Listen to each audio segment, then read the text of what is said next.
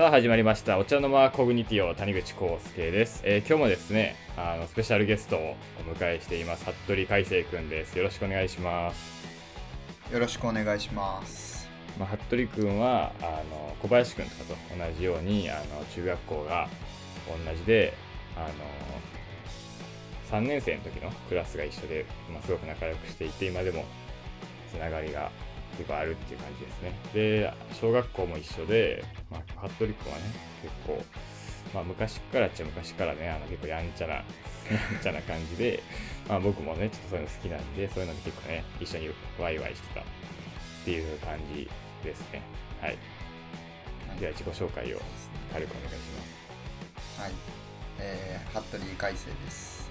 えーまあ、大学は言った方がいいよね、これ。うん大学は、えー大阪市立大学の理学部に通ってます。えーまあ、僕が所属してる学科は、まあ、地球学科っていうところで、そうですね、まあ、なんて言ったらいいかな。ち地球の誕生とか、まあ、そういうのを研究して、というかもうしようかなって思ってます。なるほど OK ですね、まあ、他はないかな趣味が麻雀ぐらいかなああなるほど。そうかな。うん。それかなおおまけで付け足すにしては結構あの色が濃い趣味だと思いますけど。でまあいつかねやりたいね。ああいいですねは麻雀。でも僕麻雀全然わからないんだよな。まあまあ。あのね我々の中学校の某生徒会長くんがあー麻雀大好きでね。でまあ あの、まあ、某小野くんちとかでねよくやってたんですよなんか。あの人たちはねなんかめっちゃでっかい声で「ローン!」とか「うー!」とかさずっと言っててさうっせえなーみたいな感じもうもう僕分からへんからもううっせえなっていう感じでしたからまあそんな難しくない絵合わせみたいなの持ってくれたらうんなるほどお茶の間コミュニティオまあ本日の主題ですね。本日のテーマは、えっ、と、まあ、逃げ恥についてですね。先日、あの、まあ、新垣結衣さん、星野源さんの、ね、ご結婚ということで、はい、おめでとうございますって感じですけれどおめでとうも、ございます 絶対2人このラジオ聞いてないっていう問題あるけどな。おめでとうございますって言っても。まあ、というわけで、まあ僕たちね、あの、逃げ恥大好きなんですよ、とにかく。あ服部君はまあガッキーとかね大好きってことで、あのーその辺について結構ね話していきたいっていうふうに思ってます。はい。じゃあまあ僕からまあ逃げ恥とかまあその辺についてちょっとね喋ると、まあ、逃げ恥は結構ほんまに好きであの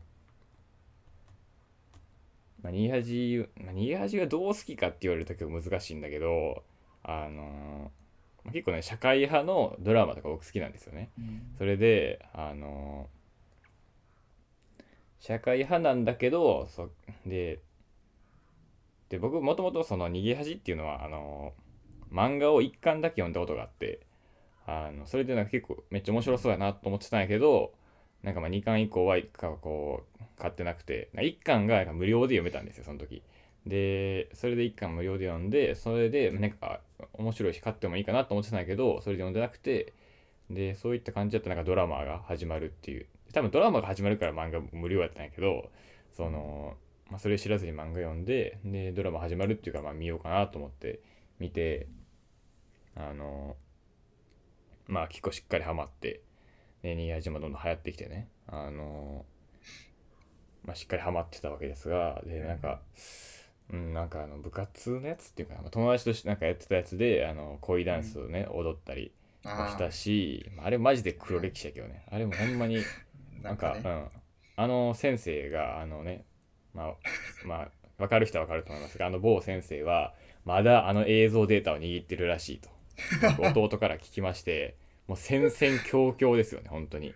なんかあのほんまになんか削除削除依頼やろうかなっていうぐらいなんかあの内容証明配達とかで なんか削除依頼を正式に申し込んだ方が良いのではないかって思うぐらい恐怖なんですけどまあとにかく逃げ恥はね結構好きなんですよ。ででも今回のね結婚についてちょっとねまあ話すとすればあのまあ僕はまあ、ガッキーも好きなんだけどあの、まあ、ガッキーのあの逃げ恥の後のドラマあのなんだっけ獣になれない私たち。獣そうそう。そう獣なれみたいな。そうそうあのドラマも見たしあれ全然人気なくてなんかすぐ打ち切りっていうかなんか8話ぐらいで終わったよね確か。でかなり悲しい悲しかったけどまあまあまあ理由はなんとなくわかるけど あのガッキーはそれなりに好きなんだけど僕それ以上には結構やっぱ星野源が好きでうん、あの言ねまあ、とにかくあのアーティストとしてのそのう歌を歌う人っていう意味での星野源も結構好きであの星野源めっちゃ聴いてるしあの、まあ、星野源の音楽めっちゃ好きなんですよね。でそういう意味で何楽器ロス的なものよりかはあれ星野源が結婚したんだっていう印象の方が強くてそれもガッキーとっていうね。あのやっぱ印象が強くてやっぱ星野源の今までの曲ってなんていうかな。うーんあんまり家族の歌とかってそんなにはないんですよね。その夫婦の歌とかもあんまりないしもちろん夫婦をモチーフにした歌はあるんだけどなんかこう夫婦の視点的なこう視点で書かれた歌っていうのはそこまでなくてそのうん夫婦になろうとしてるとかその、まあ、カップルの歌とかの方が多くて、で家族の歌っていうのも、まあ、有名なファミリーソングがあるけどあれはミュージックビデオを見たらうん分かるようにも結構なんていうの実家的雰囲気がするっていうかその結婚してっていう視点じゃなくてそのもう家族としてだから自分が子供だった方の家族っていう視点の方が僕は強いように感じてでだから星野源ってなんていうかなあのやっぱりひやっぱりはあの視点としては独り身っていう独身の視点とか独身の視点で家族を思い出すとかあの夫婦のことを思うみたいなことの歌が多かったと思うんですよ。でそういったまあやっぱりね視点あの歌っていうのがまあ好きだったわけでその、まあ、そこを意識して好きな好きだったわけじゃないけどやっぱりそういうとこが好きだったんだと思うんでそういったところからあのあの星野源が結婚してしまったかっていう。やっぱなんか一人でもなんかこう楽しそうにしてるっていうのがやっぱ星野源でなんかこうなんていうかなそういうところ星野源って今日なんていうの暗い部分もさなんていうのこう持ち合わせてる人ででそういう やっぱ印象がなやっぱあったからうんでその星野源が結婚したのかっていう驚きが結構大きかったかな。うんででまあもう一つ言うとやっぱりそのあの二人がですよ。あの逃げ恥をやっていたあの二人が結婚してしまったっていうね。すごいよね。そうそれがやっぱり衝撃が一番大きくてまあというのもなんていうかな。いやもうなんまあ気持ちとしてはめっちゃ嬉しいっていうかなんかまあすごいなっていう印象はあるんやけどやっぱあの二人が結婚してしまったらその瞬間にあの逃げ恥がなんかこうただのフィクションではなくなるっていうかそうあそうなんよ。そうそう。逃げ恥を今までは本当にフィクションとして捉えてたからこそ楽しめてたっていうかこうそうそうそすごい設定で面白くせ設定が面白くて、でまあ、俳優さんもすごい良くて脚本も良くてすごい楽しんでたんやけどあのそれはあくまでも一つの世界観だったわけやんか。うんで自分とはあー厳密に考えれば違う世界の話なんだっていうふうに捉えていたのがあのあの二人がねそのその逃げ恥っていうドラマの中であの、まあ、恋愛が作られていくっていう関係性の二人があの本当に結婚してしまったわけですよね。でなんていうか逃げ恥でもそれはゴールなわけじゃない？その、うん。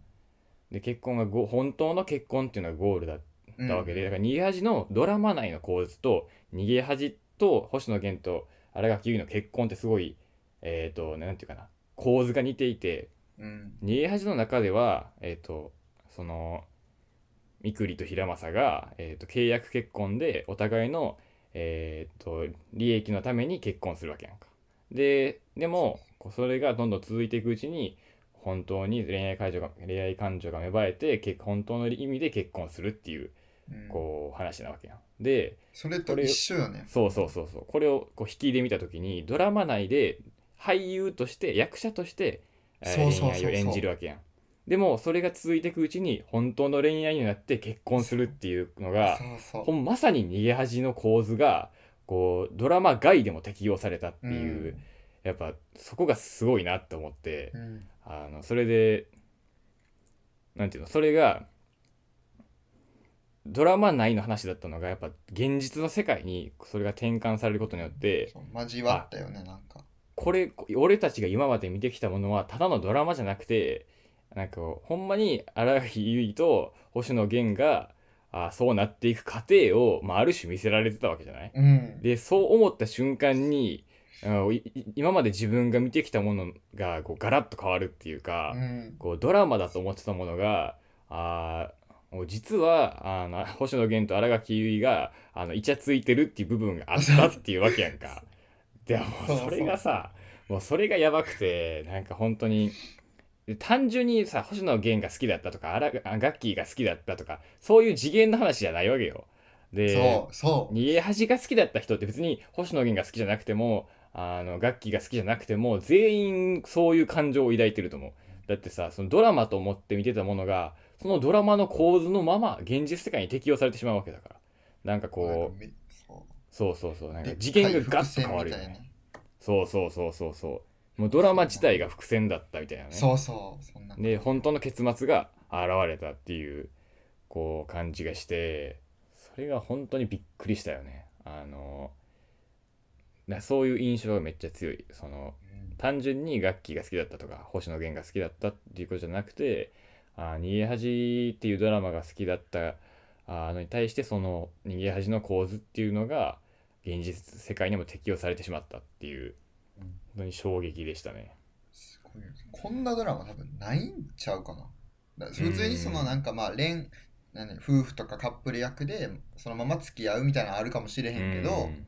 ほんまにこうなんていうか契約結婚っていうこういうテーマのなこ枠を超えてほんまにまさになうん。なんていうなっちゃうっていうのはね多う分ん。ないと思うからすごいねもうほんまに衝撃って感じ。ほんまにびっくりしたし。びっくりしてるの、うん。でも叫んじゃったよね。叫んじゃった。うん、ええーって言って。えー、下、そう。そう2階にあの親がいたんやけど。ああ。何？みたいな。うるまあさいみたいな。そりゃそうなるやろな。何？って。ほんまにもびっくりした。やっぱすごいすごいよね、そういうとこから見ても。で僕はあの発表の時に寝てたんですよ、がっつり。で、あつりくんの方からだ電話かけてきてたんですよね、多分。それで、かけたね、かけた。で LINE LINE もしてきてただっけ、なんか。したした。あね電話が出へんくて、そうんうんうん。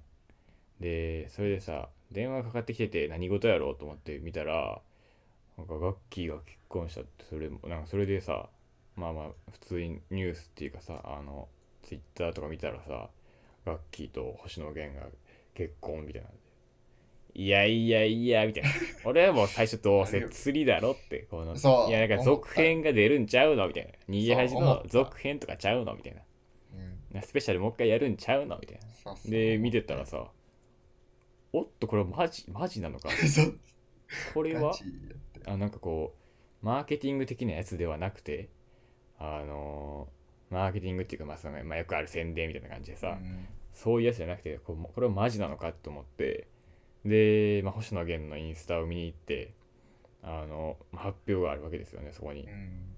うわマジなのかって言 ってさやべえっ。てすごってすごって思うけどなんかだんだんえー、みたいな。なんかえマジみたいなそれで、まあ、やっぱ最初はねやっぱ星野源が結婚したっていうのは僕の中ではでかくて、うん、でまあそうなのかって考えてるうちにこれなんかこう逃げ恥と一緒やんってなってきてうん。やばいなっていう風に思ったね。すごいびっくりした本当に。ほんまになんかやっぱまあおめでとうって気持ちもあるけど、すごいもうなんかそれをはるかに上回るこの衝撃。うん。まあ確かにね。どっちかがまあ結婚するってなったらまあ確かになんていうかいつかはまああるやろって感じだけど、あの組み合わせでっていうのがそうねそうそう。びっくりしたね。りした。いやー、まあ、世間は楽器ロスとかですごいことになってるけど。うん。かな。もうあの時すごかったもんね。ツイッターが多分1から6ぐらいまで全部その考えて 一気にこうもう今までなんか緊急事態宣言かみたいなこうやったのに一気にバッてこう。そうやなやっぱあの逃げ恥の影響力とかがやっぱすごいんやなって改まあ、やめってぱりね一大芸能人ですからね2人とも。そうね。うん。すごいね。しかも今までよくなんかスクープとかされへんかったよな。うんそうやねんな。すごい。なんかそこになんか2人の賢さじゃないけど、うんそういうのを感じる。まあそういったことで言うとで僕はさあのうん。ー有吉も好きで芸人で一番好きなのは結構有吉ぐらいで、有吉が一番好きっていうぐらい好きでさそれで有吉も結婚したわけじゃないこの前。うん。あしたね。のーでで僕としてはねその2人の共通点ってやっぱりね変態ラジオやってるってことなんですよ。深夜にあのちょっとねこうかなり際どい内容でラジオやってるっていう印象があってさ。でさ、まあ、そういうイメージなわけじゃない。こう一人独身なんだけどガンガンね下ネタ言ってる2人っていう印象だった人がいきなり結婚してさ。でそれで何の あスクープもなかったわけじゃない？うん。で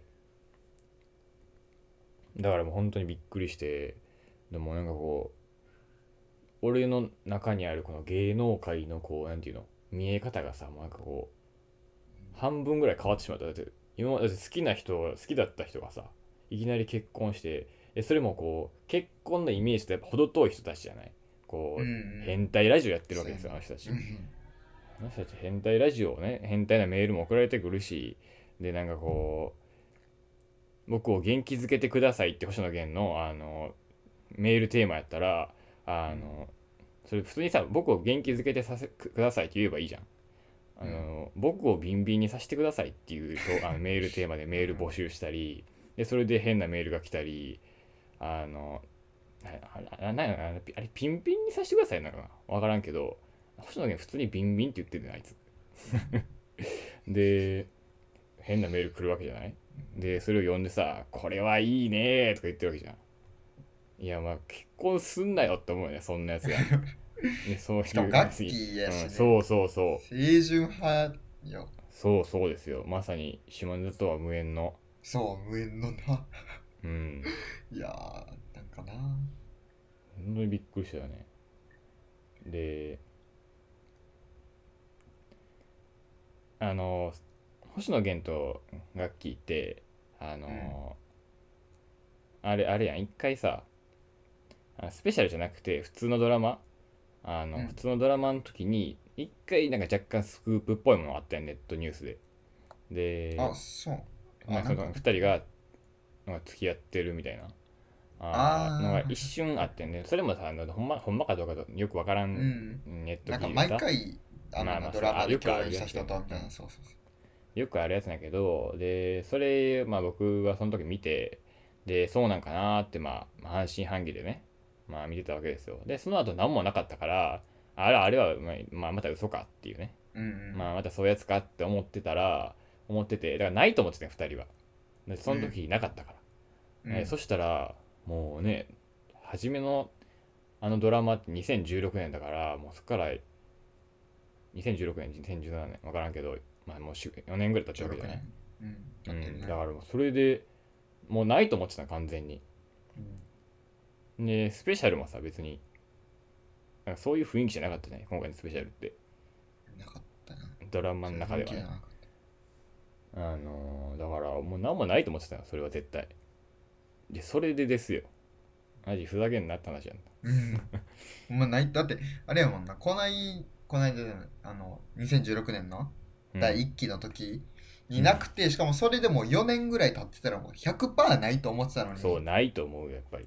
そう今回のスペシャルがの撮影後うん。から多分交際がしはまあ一応それでそうなってるね。そうそう。で45が45かけヶ月で結婚までって思うとなんかす、うん。うん。ススピードがねうん。すごいよね、うん。やっぱあれなんかな？でもやっぱそのちょっと意識はしてたんかな。それはあるんかなと思っちゃうねんけど。どうなんやなんかあのあれではあのまあねまたそれもネットニュースだから分からんけど、うん。あの星野源の方はあの普通のドラマの時からグイグイ言ってたらしいで。言ってた。だってもうラジオとかでも好き好き好きって言ってたもんな。ずっと言ってるもん。うん言ってた。ほんまになんか好きなんやろうなと思う。ファンなんかなとは思ってたけどそれでもう普通にグイグイ言ってたらしい。マジで。なんかこうえ結構キモいエピソードあってさ。あのなんかドラマの撮影中にあの、星野源がなんか音楽を聴いてたんやって。でその休休憩中っていうかその合間にね、うん。でそれにあのガッキーの方が「あ何聴いてるんですか?」って話しかけたら、うん。あのイヤホンの片方を渡してきてで聞いたらあのガッキーの曲だったっていう キモエピソードあってええこれこれダメだろこれって。これダメだろとか思いながらいやそれマジそれまそれ大丈夫なん？っていう普通思うけどなんかそれぐらい言ってたわけですよ星野源はもう。うん。もうグイグイなわけだからそれは、だからもうさ多分星野源としてはグイグイやったんやろうな。うん。それいやそれをされた楽器もこの何ていうかな大丈夫っていうか、ね、結婚でなんか引かへんか。俺やったらもうだってなんかえ？ってなるよな。それなるよ。普通の人だなるよな、うんうん、やっぱ楽器の寛大なあれかな。心なんかな。寛大な。まあ寛大なっていうか多分でもあれなんじゃない？やっぱりその4年ぐらい歳月が空いたっていうのが重要なんじゃない？こうあー4年の間にさまあいろいろややってるわけじゃん楽器もうん。でそうやな。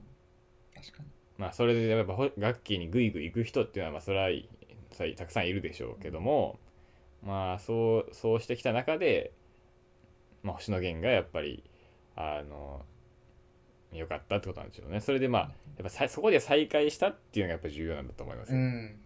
ラッキーもうん。な荒さんになってそうですね。まあいろいろねその4年間であって。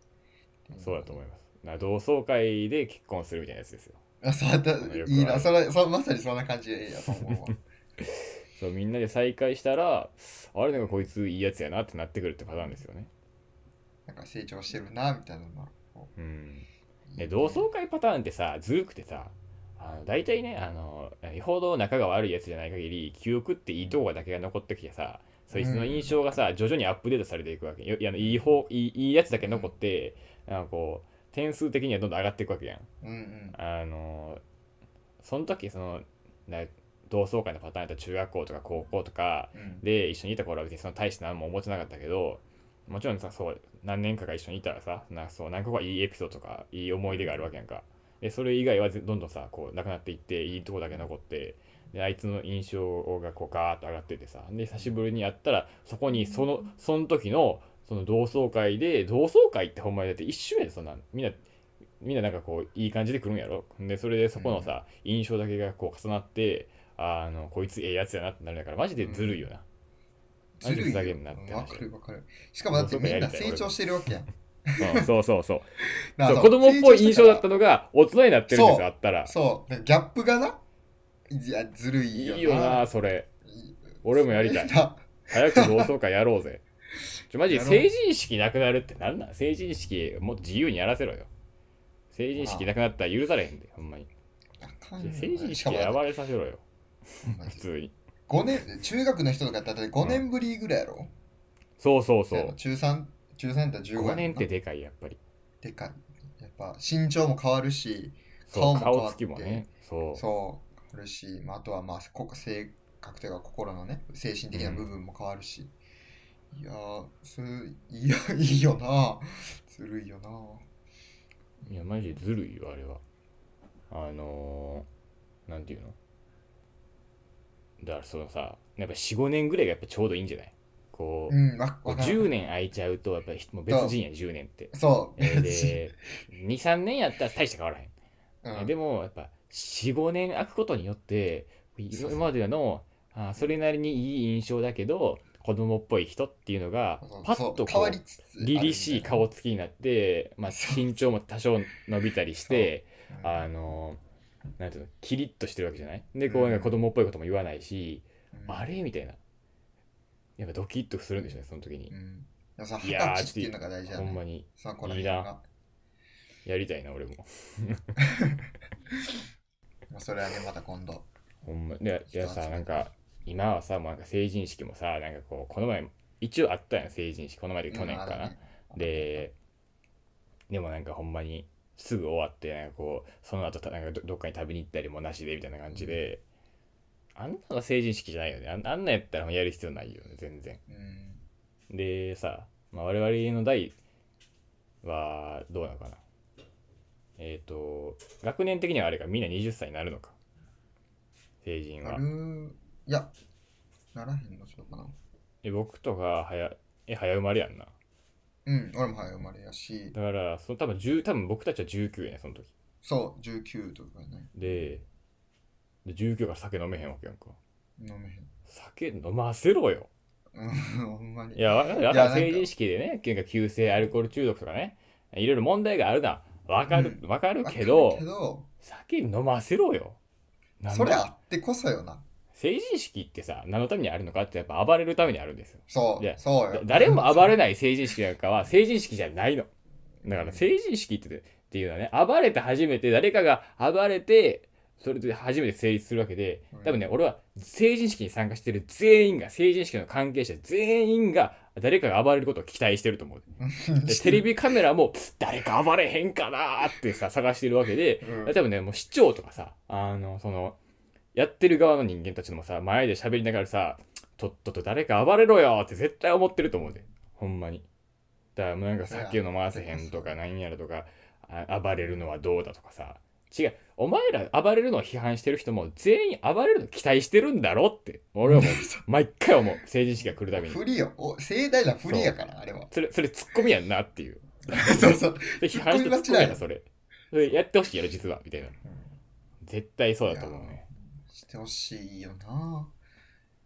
な酒飲ませるって話ですよ。そう。なんかせ 成人が18に引き下げるみたいなもうそうお酒も一緒にやってしまえよって感じちゃうんやけどな。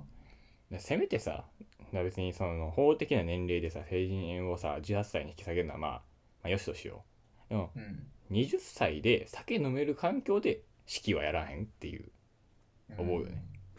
で18ってさ18って高3やろ。うん。ちょっと早すぎるんだよなやっぱり。あー確かえに子供か。高校高3生もは癖やね。中学生もちょっと期間が空いてから成人式やらしてくるよねやっぱり。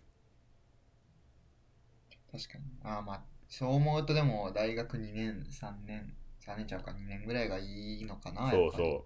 一番暴れて支障がない支障をきたさない時期ねうん。思う存分暴れて。うん。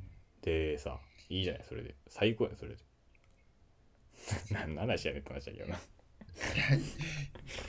そう思うとなんかどっか大阪が成人式ユニバでやるみたいな。あーね。まあまあそれもまあ。いやでもユニバで暴れてもななんかもうなんか暴れ体制あるんじゃないあっこ。ああるんかな。んかこういやいやお前らがたとえどんなことしようと俺たちはなんか体制ばっちりだぜ感があって嫌やなえ違うんだよなんかこせやな。だってユニバが OK してるってことはもううん暴れるやつがおってもってうそうことかそう。ユニバもユニバ側もどうせお前ら暴れるんだろ準備してるぜこっちもみたいな。うん。違う。そうじゃないでしょっていうそのじゃあいつもなんかこう真面目腐ったさクソみたいなこうところをやってる、えー市民ホール内なんだら分からんけどあそういったね普通のところでなんかパイプ椅子とか並べてさでも暴れ暴れないでくださいっていう雰囲気出てるところで暴れたいの俺たちは。うん。もう完全に暴れる前提で話してるけどさ。あのでそれでねあの普段はそんなことしてない警備員の人たちが出てきておっとっとおいおいおいみたいな感じになるのがいいんじゃない？違うのよ暴れるのが慣れてる人たちの警備員さんはダメなのそんなの。でなんかこうさ警備員の人たちももっと慌ててほしいわけ暴れてる時体勢ついてない警備員がいいよねそうそうそうそう。ちょっとやめようやめようやめようやめようみたいなこう。ううううう押したり引いたりしてさいやそうじゃなくてもうガチの警備員っているやんこううんもう暴れたらもう首首掴んでクーみたいなもうガチの人たち、う絶対ユニバー側はそういう人たちを用意すると思うねあの秩序が大事だからやっぱりでいやそれは違うやんだって俺は警備員の人と一緒に楽しく暴れたいのそのなんて一悶着がそうそうそう。一一個のね。そう。でテレビカメラもやっぱユニバーで暴れたらテレビカメラそこ撮らない気がするんだよな。確かにな。それはあるかも。だやって他のところ取っちゃうよね。しかも貸し切りやってなったらやっぱり。そうユニバー側が絶対さ撮影のさなんか許可みたいなのがっちり入れると思うよその。うん。絶対ここは撮るなみたいなね。それはやっぱ面白くないでしょ。やっぱり。やっぱこうニュそう。ニュースとかでもまあ暴れてる人がいましたみたいなこう毎年してるけどもうあれはなんていうかな。それあありきの。そう。それがメインですよ。そう。それ以外はなんかもう茶番出た茶番。暴れるために用意されてるの、ねあれは。そう。だからそうだって不利なんですよ。ね。うん。そ でやっぱり俺ね見たいの俺たちは。あのなんかこうなんとかの銅像とかのところにさ立ってさ「うえー!」みたいな。ね俺たち見たいねそれを。毎年それを楽しみにしてるのあれは。そういうエンターテインメントなんですからそれは。でもそれをねやっぱ酒飲んだらダメとかあー暴れたらダメとか言うのはやっぱ違いますよ。う いやもうなんかそうやっぱその成人式でこう中学に戻った感があるよな。うんそうなんだ戻りたいよこのみんなでやって、そうで暴れる人がいるからさ大人でやるっていうそう大人たちな人は逆にねうんこうこうあいつ大人やなってキリキリみたいな感じでさお、うん。おみたいな感じになるわけじゃない。やっぱそれをやっぱ用意してほしいそのためになら俺は犠牲になって暴れるぞっていう。でこう、何をどんだけう。でかいものを犠牲してるんやって話だけどね。みんな煽ってね。そう。やりたいよね。やりたいんですよそういうのビビってんのかとか言っててがうん。ビビってんのみたいなそうそう。やっぱこうやっぱやっぱユニバユニバーは違う。だってユニバーは別にいつでも行けばいいやん。行きたいやつらで。え成人式終わってからさそこでできてグループで行けばいいやん行きたいんやったら。やっぱやっぱなんかこう真面目腐った体育館とかでやろうぜっていう思うよね。ユニバやと目立たへんもんな。そのそうなんだよ。ででいやユニバで成人式やってさ成人した感ゼロでしょそんなアトラクションが楽しいだけやなそうれは、ん。成人式の良さっていうのはやっぱあれなんかな市民ホールとかなるのかな？そうです。壇上壇上に登登登ったり下ろしたりしたいですよ いやー見てみたいな。やっ見てみぱなたいわ。ユニバでコスプレとかみたいなのしてもふざけただけで不格好してもな。向くか向かへんもんな別に想像つくよな。やっぱ市民ホールで暴れてるみんなが、まあそうですよねゆうくんとかね特にゆうくんとかは8組のゆうくんゆうくんああゆうくん多分暴れないっしょ。暴れへんかな。いやでも M くんはまあテニス部の M くんはどうかな。あいつはどうだろう。あいつは微妙やなあいつは暴れかねない。まあ、なんやかんや、まあ、愚痴用がやっぱ暴れるんかな。いやあの俺は多分ねあの暴れたくないのに暴れさせられるパターンやと思う。行けよおい行けよお前行けよみたいな。やめろってみたいな。絶対そのパターンやと思う。でなんかこう K, K 村あたりがさ K 村あたりが、俺も一緒に行こうかみたいな雰囲気になってさ。ほんであの、うん結局行っちゃうっていうパターンだと思いますね。最悪やで まあそれがいいんやね。最悪って言いつつやっぱそれが良さやろやりたいんですよやっぱり。そういうこと。まあだって暴れる機会がないもんな。高校大学って、暴れたらしけるだけでほんまに。うん、高校ってその高校も楽しかったけどやっぱ普通の楽しさっていうか、うん。なんか中学とは違う感じやったもんね。そうやな。やっぱそうですよねやっぱり。いや結局その話になるんやけどうんやっぱねいやまあ早く大人になれよっていうのもまあわかるよやっぱりそのそうやって言われるのもね。でも、そういう場所があってもいいじゃないやっぱり。あんで大人たちにとってはさあやっぱお酒を飲む場っていうのがそういったところなのであってうん、うんあのまだからこれはちょっと政治的な話になるけどあの、今今東京はさもうほぼ禁酒令みたいな感じになってるわけじゃない、うん、でお酒の提供はダメで家でしか飲んだらダメってなってて、やっぱいやそれはやっぱ違うんですよ家で飲むのは。家っていうのはさほ普段日常の場であってあの自分の秩序を整える場なんですよ。でそこでまあね飲むのも別にいいと思うし悪くないと思うけどやっぱそうじゃないんだと。でいやまあもちろんいろいろねあるのはわかるけどちょ禁酒はやっぱねちょっと違うと思うな。うんあれやりすぎだと思って逆にやってられなくなるじゃんやっぱり。だからいや別にこの話はどうでもいいんだけどさあのちゃんとあの暴れられる場っていうのを残してほしいですねお人々に。固まっちゃったかな。うんちょっと電波が悪いかな。東京のあれがちょっとすっ飛んじゃったな、うんまあまあ大した大した話じゃないですから。うん。でもこれはもしかしたら小池百合子パワーが働いてるのかもしれない。実は百合子が百合子が。調整されてちょっるととちょっと密ですみたいな感じでふわーみたいな、うん。でそのそれに何高田馬場やっけ？あのロータリーが、あああれ封鎖し封鎖するんでしょあれ。うん、そうそうそう。あれやばいね。早稲田生がねみたいな。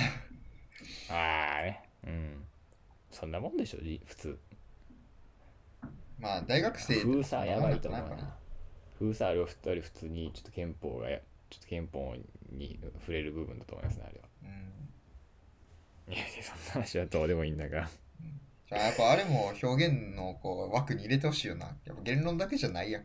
そうですよ。暴れるっていうのはやっぱ表現の自由に含まれますねやっぱり。してほしい。ほんまに。ああいうあれはあれはもう芸術ですから確か術にわかるけどこのご時世わかるけど。わかるけどうん。多少残してくれてもいいんじゃないっていうふうにはん。思いますね。はい。話話戻しますか？ういや逃げ恥からちょっと脱線しすぎからかなり飛んでますけど。うんうん。なんか乗り換えしようも。逃げし逃げ恥の話ありますか？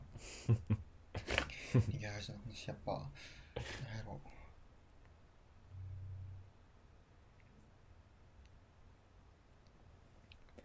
逃げ恥ってい一から見てた？見てたよ見てた。ずっと見てた？うんあのガッキーがあのあもう楽器中1の時かな？ああの置き手紙あああったね。うん。そうそうあれで太ももバッってやつね。あそれしか知らんけど。それでうん。こう楽器をし知ったというかなんていうかな。知っててんけど前から。そういいそういいいなと思って。ああなるほど。でそう逃げ恥がやるってなったからうん一からこおう見てね。なるほど。そうそう。そうそうでやっぱなんていうかな。ああれ社会派のドラマやん。うんそうやな。やっぱその時ってさこう楽器のこう可愛さとあとムズキュン？うんだけでこう見てたんやけど。うん。うんなんかこう再放送とか毎年やるやん。ああやるなよくやる。でスペシャルの前にもやってたやん。やってたやってた。やってたというかあれか。自粛期間かな確か。ああやっててこう、まあ、自分もさまあそういうちょっと社会的なことをまあ学んだというか、まあ、倫理もやってたし、まあいろいろなんか知ってきたって感じね。そうそうう。ん知ってきてその上であれを見るとうん。なんかおもまだ別の視点で見られて面白いしそうでしかも今回またこの結婚ということで、うん。まあ、違う見方ができるんかなと思ってちょっとそうやな。見ようかなとそうい一から見ようかなあーなるほど。なんて思ったりして。絶対見方変わるよねうん。でまた多分再放送すると思う。絶対すると思う。TBS TBS も味しめてるしもうここ絶対視聴率出るからね。うん。そう。もうだあの発表の時のキャスターの人すごかったもんな全員。どの曲も。みんなすごかったね。そうまあすごかった。日テレ日テレが一番すごかったけどね。すごかった。興奮した。興奮してしまいましたっていう。うんそうそう言ってた言ってた。もうファンなんやなって。そうあのいろいろいろ言われてたの落ち着いあアナウンス日テレのアナウンサーが落ち着いてくださいっていうのはいつも災害の時だけなのであ災害以外で初とか言われてたもんね。ねすごいよねあれは。TBS のアナウンサー、ちょっと誰か分からへんけどなんかすっごい悲しそうな感じ、悲しそうやったなあれ。悲しそうやった。わえー、みたいな。えマジ？みたいななんか魂抜けてたもんな。うん。読み上げ機会になってたその瞬間。うんいやすごかったね本当に。うん。すごかった。しかもなんかあれよな。さっきのあのこうドラマからでできたってのせいけどあの共演してた人、うん。もうそのなんていうかな役と同じ現実とその役が一緒の気持ちっていうかあのうんゆりちゃんの役し合った人石田ゆり子やっけ？石田さんね。うそうもうほんまになんかゆりちゃんの気持ちそのままですみたいな言ってインスタで。んうーん。結構絶対そうやろニヤジってあれやんな。あのキャスティングがっていうかその役者のイメージそのままに近い人が多いっていうか。そういう雰囲気あるよね。なんかアドリブじゃないや。NG シーンのやつとか見ててもそのままああもうそう役の人そのまま持ってきて、ねそうそう沼田さんのやつ。藤井隆とそのかままうん。いい味いいよなあれ。うん。それぞれがそういう部分持ってる感じがするよね。そうそうそう。去年のうん9月日野さん怒ってたもんね。あの あれか藤井隆さんやっけ？そうそうそう。あの9月のガッキーと星野源があのスペシャル再放朝放送じゃないスペシャルをあの1月に放送しますっつった時に、そのうん。段階では決まってなかったよ出演が。ああうん。藤井隆はそう。うん。で出せやみたいな。出せよやっみたいな。ぱやっぱりそうなるでしょやっぱり。うん。楽しそうやもんね現場も。いやだから僕もさこうね最初はねあのガッキーね言ってもね逃げ始めるまでは別にそんなに特に印象なくて、うん。でさなんかああああいうのもあのドラゴン桜のさあのめっちゃ前にやってた、うん。20年ぐらい2005年とかにやってた「ドラゴン桜」の方ドラマでガッキーって全然メメインじゃなくてあの、まあ、メインは、えー長澤まさみでで、まあ、そのまあ若干ライバルライバルみたいなポジションで、バチバチギャルのガッキー出てきてたんですよね。で全然役合ってないじゃないあれ。うんでそれでさなんか微妙な感じのやつとかさ見たらさやっぱ別にそんなにガッキーの別に評価俺の中では高くなくてどっちかっていうと、ガッキーと長澤まさみどっちの方が好きって言われたら長澤まさみの方が好きだったんですよねその時までは。うんでなんていうのその見始見始めた時もあの、いや俺はあくまでも森山みくりが好きなのであって別にガッキーが好きなわけじゃないでしょ、ないぞっていうさ、うん ポジションでいたのよ。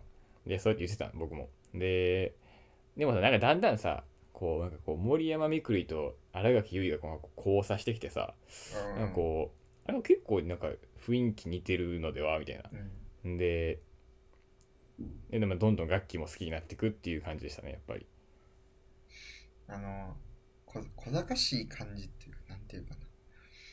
あのやっぱ難しいな。あのみくりの感じがやっぱ楽器に似ちゃってるよな。うん。楽器は小賢しくないんかな。やっぱみくりを楽器以外が誰がやるかって言われると結構難しいと思うよね。難しい、うん、めっちゃ難しいと思絶対長澤まさみじゃないし、ううん違うし。佐々木希とかそんなんでもないし。うん、違うね。吉岡里帆でもないしあ絶対違う。楽器やなやっぱりやっぱ楽器でしょうね、やっぱり。うんうん。あの原作の書いた人うん。安子書かれた人もが言ったんかな？多分楽器うん、あれがキリさんとかどうでしょうかみたいなこう言わはってそれで楽器になったらしいねんけど、うん。完璧よなうん、そう思う。まあ、星野源もめっちゃいい配役やな。うんぽいぽぽいというかあのイケメンでハイスペックでいろいろできるねんけどなんかちょっと抜けてるみたいなね。うん。でも別に嫌なやつじゃないっていう結構難しいじゃないああいうのって。う。ん。でやっぱあれができる星野源すごいなと思ったし。でその普通のドラマの後にあのなんかミュー404、えーっていう、あやつだなの刑事物のドラマやってて、僕もそれ見てたんだけどあのあれも結構全然違う役でさ、うん。まあ、確かにそうやっていうの？何かを抱えてるっぽい感じは似てるかもしれんねんけどあ結構強気なキャラっていうか、うん。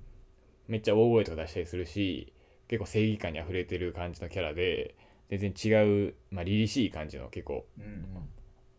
男前な感じの役やった。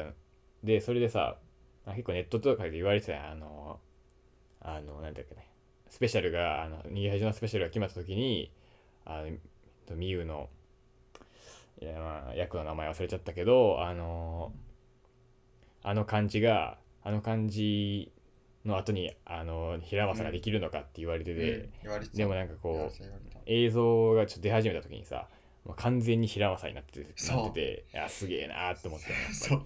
すごいほんまに。やっぱ演技力でもあるし、こうそう、抜けるんやねあれが。やうん、っぱすごいなと思った。やっぱなんか顔がちゃうよなあのうん。なん顔が全然違う。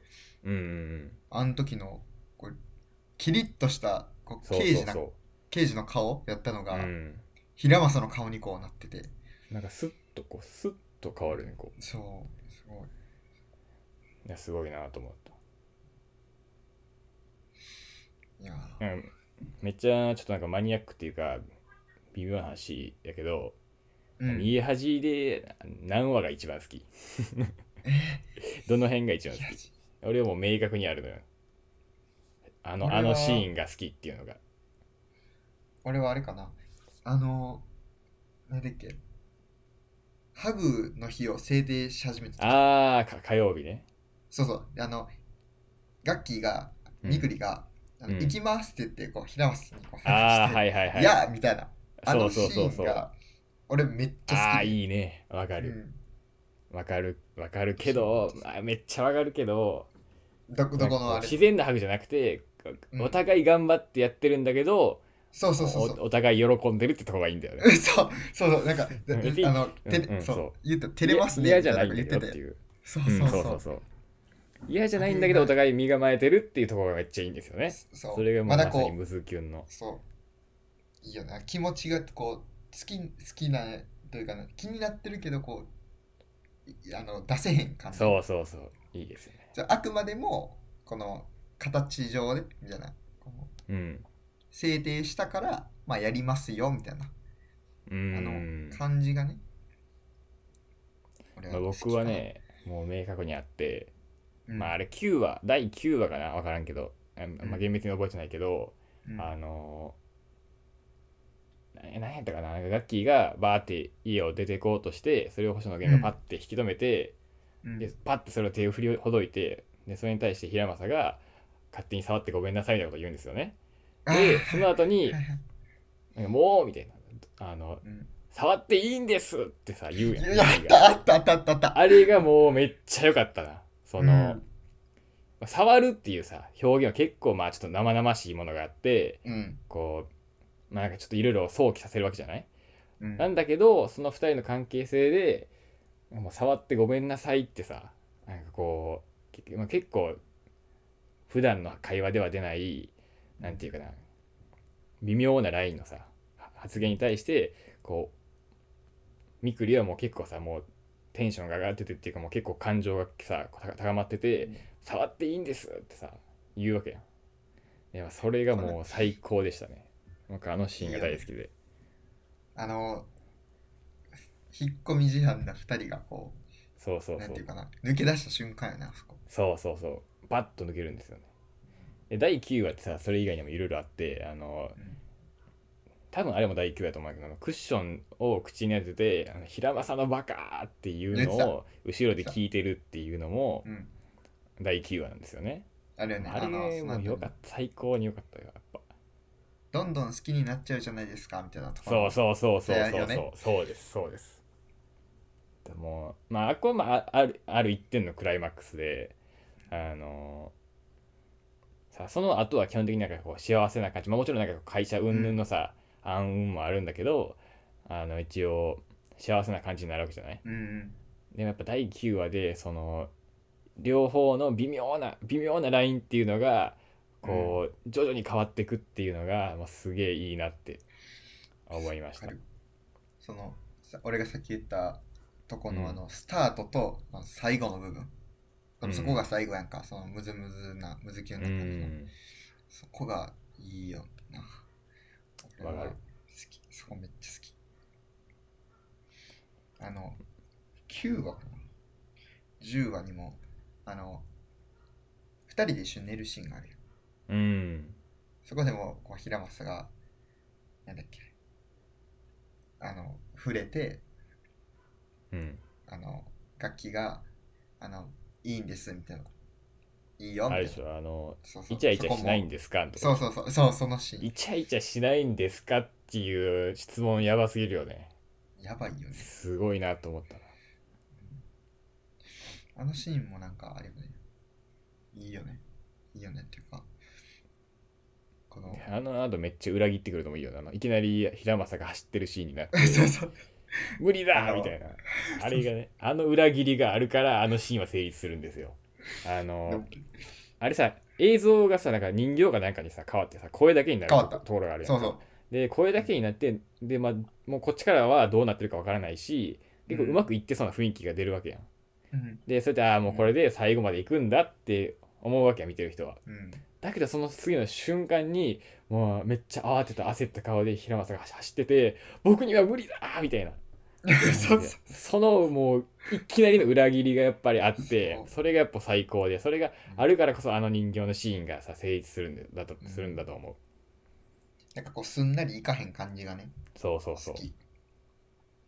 こうまあ平正がうん。残ってる感じ残ってるそうやねんな。そう平正が抜けれてそう。そうそうなんていうのこうみくりと平正がぐっと近づいたんだけどやっぱり平正には平正のものがやっぱ残ってるっていうのがガッと出てきてうん。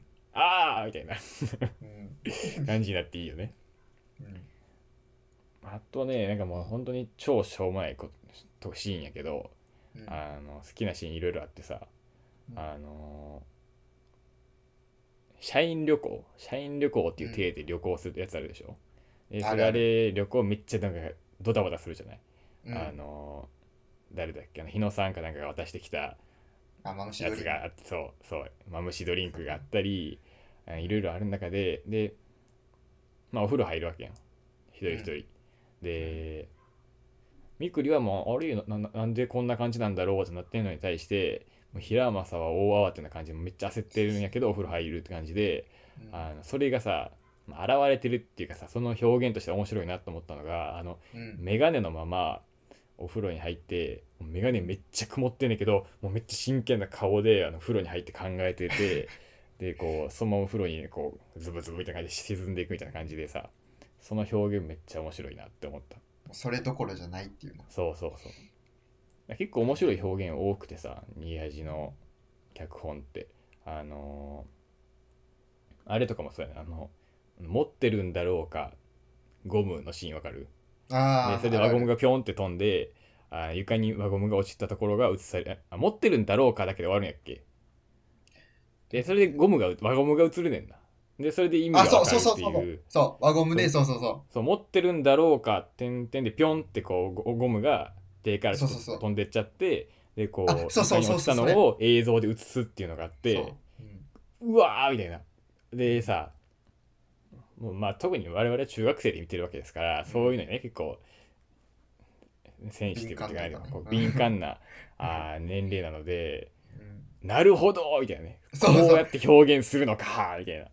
それでもうめっちゃびっくりしたっていうか面白かったな。あれはそういうのもあるのがやっぱね面白いと思うな逃げ味は。ストーリーだけじゃなかったっていうのが、うん。うん、そういう表現やっぱあるよな。あるよそうそうそうそう。他のドラマに比べてやっぱなんていうの？うんそう映像の遊びみたいなのが結構あってうん。やっぱそれも僕は好きなところでしたね。うん。でまああのね。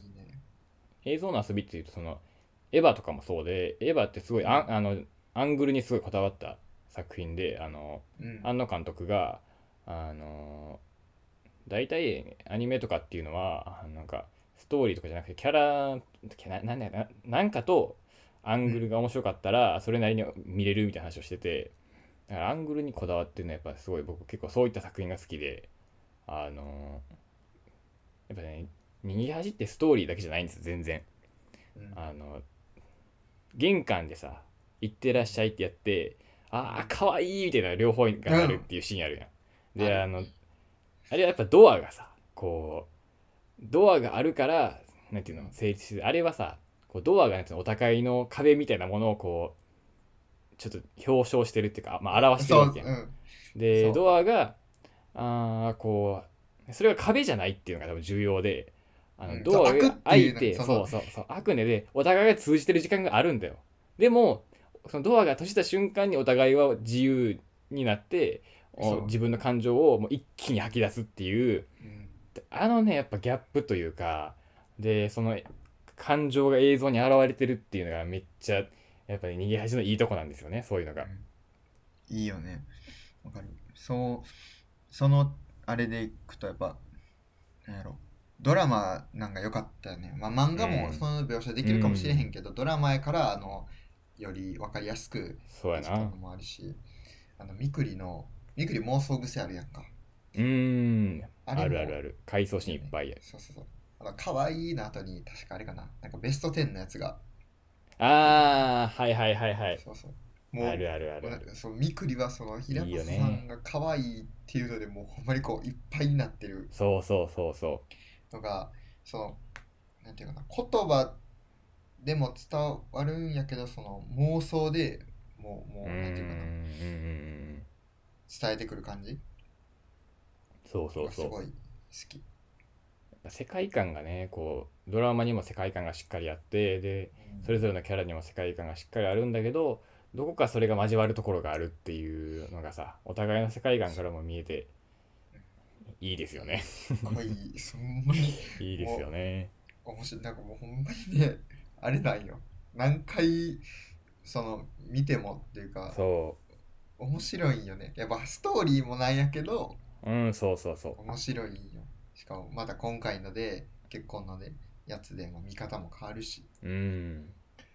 ではあ、かわいいのところなんてさ、撮影中は真面目にあのやや芝居してるけど、撮影終わったら、はあ、かわいいって言ってる可能性があるからね、あの二人は。あるあるよてかほんまにやべえみたいな。星野源とか思ってる絶対や思ってるろうしそうよ。思ってるやろうしうん家で絶対言ってる、一人であいつ。絶対言ってるか わいいって絶対言ってると思うよ、あいつ、ほんまに。妄想してそうやもんね寝る前とかやばそうやな。いやー、それがやっぱね、いいんですよね。やっぱ映像として完成してるストーリー以前にあの作品は。してるそれがいいですよね。だからやっぱさ、僕結構2時間スペシャルじゃなくて、あの、新春スペシャルみたいな方？うんあの後にやった方はあんまり結構微妙やなって感じで、まあ良かったんやけど、まあ結構、まああんまり評価は良くないじゃない、世間の。あのいいいいっていう人もいるし悪いっていう人もいるって感じででやっぱりさ結構やっぱめっちゃ詰め込んでたんいろいろ、まあ、もちろんこう,、うん、こう何年間かあったのをギュッと2時間とかでやるから仕方ないんだけど、やっぱね逃げ恥っていうのはこう時間にゆとりがある感じっていうのがいい良かったところでのびのびとお互いの世界観をこう見ていくっていうのがさこう良かったところだから、うん、やっぱり続編やるならこうやっぱり長い時間でやってほしいよね。なんかせやな家庭を見たかったよねこの変わっていく様が。うん。まあうん、なんかやっぱりなんやろ、まあ、結婚してたからうん。結婚からの話やったんか、うんうんだからまあもうなんていうかな。こうある程度距離が縮まっちゃってたっていうのもあるけどうん。やっぱそれでもこういろんな問題があるわけやん2人の中で、うんうんうん。赤ちゃんの問題もあるし最初のとことかさ、あの妊娠のなとこ。うん。みくりさんがあの喜んでないのかなみたいなこう不安になるところ。あとかもやっぱその確かに2時間じゃっていうあれやな。ドラ、あ、まあ連ドラで見たかったよ、遊びね、遊びをやいろいろ入れ入れてほしかったなっていう。欲しかった。ってなる。雰囲気はありましたね、うん。まあ面白かったけどねすごい。うん。面白かった。俺はすごい好きやった。好うん。きやったしあの見ようかなとは思う。今回のあれでもう一回。そうやな。それもう一回見たいねやっぱあれ。うん見たい。いやしいいよな。でももうあれやもんな。続編はちょっとガガチのほんまの夫婦になっちゃったらしにくい。いやなーやりづらいでしょうね。なんか CM ぐらいかな。あのかな。うん。痛かっもうそんなところでいいかなもう結構もう結構もうもう結構撮ってるんだよね実は。1時間撮ってる。んで。うん。まあとにかく、まあ、結論まとまとめとしては、うん。えーまあ、逃げ恥はストーリーも最高。役者も最高。映像も最高。んでえっ、と俺たちは成人式で暴れたいんだと。そうです。成人式で酒を飲ませろと、えーまあいう結論になってしまいましたよくわからんけどねあと45年空いたぐらいで人と会うといい感じになるのではっていう、まあ、のもありまあそういう感じで話はねいろいろ飛んだわけだけどまあとにかくえー結婚おめでとうございますっていうのおとめでとうございます。右端は最高っていう、まあ、結論に、えーなりました よろしいですか？はい。いい感じじゃないですか。いやでも2人のあの CM とかねなんか1個ぐらい欲しいよねやっぱり見たいよね。あのなんか横浜のそう芸能人やってるからさ結婚した後に CM とかやってほしい。見たい。見たいですね見たい。期待してます洗濯物 CM とかどう？あの柔軟剤とか。あーいいかもしれんいいねう楽しみに楽しみにしてますよん。してます。お願いしますよ。顔、顔さん。本当に楽しみにしてます顔さん見てへんやろうけど。レノアの CM で使ってください。いやー本当に楽しみだねまあでもあれあでもさ CM のあの2人で競合があってさあのう麺類の CM であのカップラーメンの CM でさお互いそれぞれ違うとこやってるっていう問題があるのでそれはさ厳しいけどやっぱ何かしらでやってほしいねん。やってほしい。あ、でも、任天堂いけるんじゃね？あ任天堂いけそういや2人でゲームしてほしいな そう、任天堂さんえー、お願いし2ます。人でゲームしてほしいお願いします。やってほしいな。任天堂さんお願いします2人でゲームしてください。あの、ガッキーがリングフィットやってるのを星野源が後ろから見守れてきたんでもう全然いいんで。いややってほしいやねってほしい、やってほしい。超期待やわ見たい。まあというわけで 任天堂さんにお願いしつつ、えー今回のラジオを終わりにしたいと思います。はい。楽しかったね。楽しかった。うん、ありがとうございました。はい、ありがとうございました。はい、よかったです。またね。バイバイ。バイバイ。